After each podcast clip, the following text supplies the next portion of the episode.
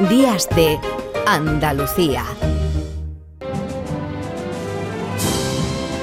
Y seguimos yéndonos a la Alameda de Hércules tal como lo firma Paquiño Correal. Francisco Correal es una de las plumas de mayor calidad y capacidad que tenemos en el periodismo andaluz. Y mm, hoy hace una semblanza de nuestro compañero Hugo de Veró, del Peti, de Alberto Petengui, Hugo de Veró era uno de sus muchísimos personajes, quizá el primero que yo les recuerde, hace más de 30 años. La Alameda de Hércules dice, de nuevo levantada por las interminables obras, se ha quedado huérfana, ya no se verá recorrer este bulevar a Hugo de Veró, uno de los muchos nombres artísticos de Alberto Petengui, que murió la noche del jueves. Aquí en esta casa, cuando preparaba su intervención en el programa de su amigo del alma, Rafael Cremades, en las noches de Canal Sur, en ese magnífico programa que tiene mi amigo Rafa Cremades las noches de Canal Sur Radio. Tenía la vista teatral, dice Paco Correal, incorporada a su forma de ser. Camaleón puro, muchas veces se tenía que presentar. Soy Hugo, camuflado de mil maneras diferentes de caracterizarse en la radio.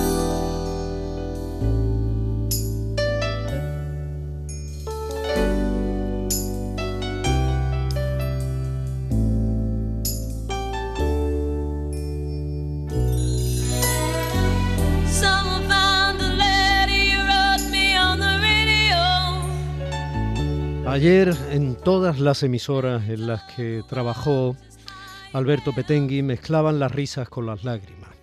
La carcajada de su excelso sentido del humor ácido como el de algunas películas de Billy Wilder, como la retranca de su paisano Fernando Quiñones, con la pena inconsolable de su pérdida, de su ausencia. Nunca le asustó el salto al vacío. Hace más de tres décadas dejó el mundo del teatro por la radio. En realidad, se fue a hacer teatro del bueno en la radio, primero en Radio Nacional, de la mano de Maite Chacón, compañera de la segunda promoción del Instituto del Teatro, después ya en Canal Sur, donde Mercedes de Pablos lo incorporó al equipo de María del Monte. Todos los que hicieron las mañanas lo mantuvieron.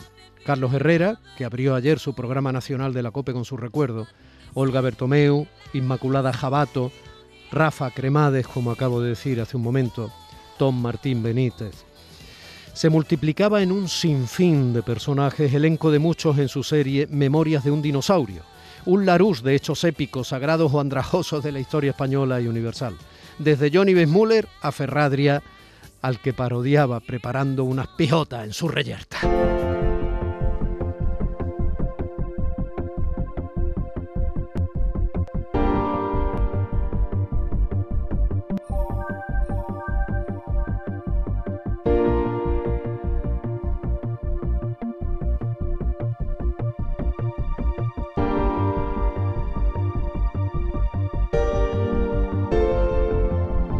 Con la propia Maite Chacón, José Pablo Ruiz, Carlos Telmo, que se cruzó con él en la Alameda poco antes de su hora fatídica este jueves.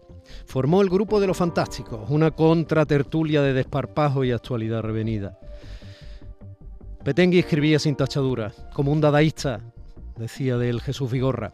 Con la llegada de eh, Vigorra a las mañanas, Hugo de Veró cambió el ciclo y se fue a las noches de Cremades, como he comentado. Estaba encantado con el horario de los vampiros. Imitaba a Serrat y Alaska. Hizo teatro con los más grandes. Era un chirigotero de luces de bohemia al que, como a Max Estrella, le molestaba la gente que se ponía estupenda. Del teatro a la radio, de la noche a la mañana, de Cádiz a Sevilla, sin despeinarse. Uno y muchos, Olegaria, La Paca, Amaranti, Rogelio, Cantillana. Podía haber sido un grande de lo que hubiera querido, pero prefirió la grandeza de ser el mismo.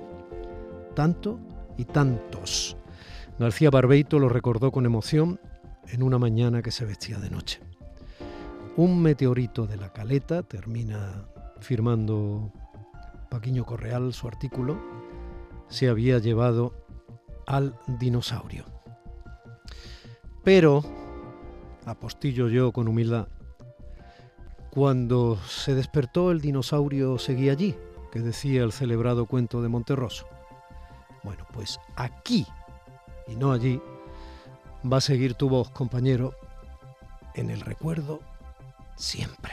Marta estaba condenada a cambiar de ciudad cada cierto tiempo. Su vida suscitaba sospechas. Trabajaba siempre de noche, no se le veía envejecer. Era una mujer solitaria a pesar de su belleza. Demasiado pálida. Pero precisamente esa palidez le daba un aire místico, espiritual. También estaba lo del piano.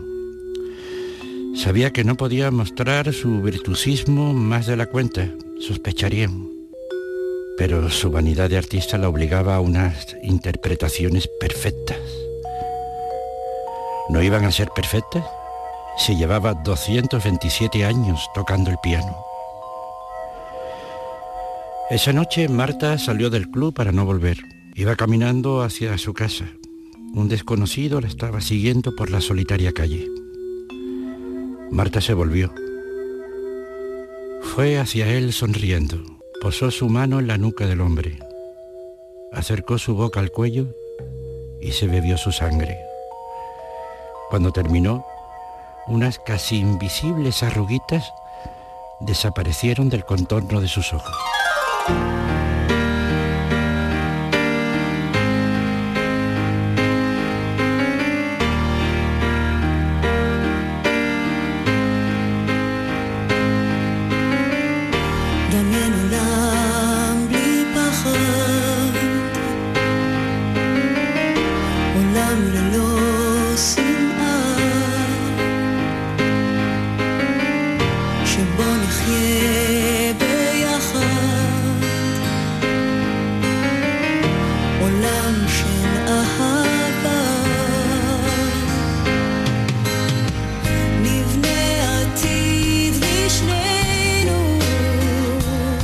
Muere eh, alguien a quien respetábamos, admirábamos, queríamos, siempre nos gusta imaginar que sonreiría o sonríe o lo está haciendo ahora desde cualquier sitio que sabe uno,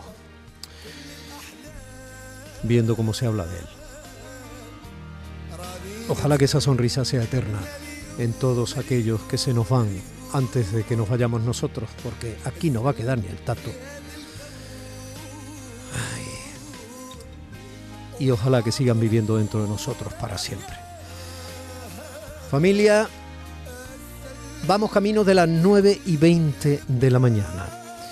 Y un servidor Domi del Postigo solo es, como le digo una y mil veces, el intermediario de todo un equipo de radio que trata de asumir la responsabilidad de este enorme abrazo en la radio que usted paga para tenerle entretenido, eso sí, con mucha seriedad, aunque le haga reír de 9 a 11 de la mañana cada sábado y de 9 a 11 de la mañana cada domingo.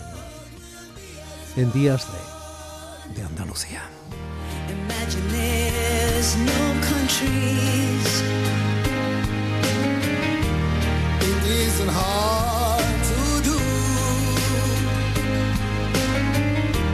Nothing to kill or die for.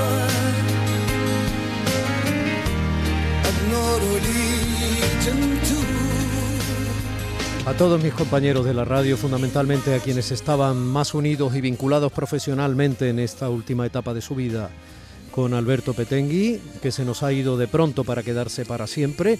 Un abrazo enorme a mi compañera Cristina Nogales, que anda abriendo tubos, como me gusta decir de vez en cuando, en la técnica desde el Centro de Producción de Canal Sur Radio en Sevilla, para que nosotros podamos hablarle a toda Andalucía desde el Centro de Producción de Canal Sur Radio en Málaga. Un beso, Nogales. Mi compañero José Manuel Zapico anda aquí celebrando que Cristina haya abierto la veda porque él está aprovechando eso para realizar esta edición de sábado, día 16 de octubre de Día C de Andalucía. Mi compañera María Chamorro anda en el apoyo de la producción y mi compañera Primi que no está entre nosotros, pero a la que siempre mandamos un beso porque anda del corazón a sus asuntos e intentamos que se recupere lo antes posible. Días de Andalucía.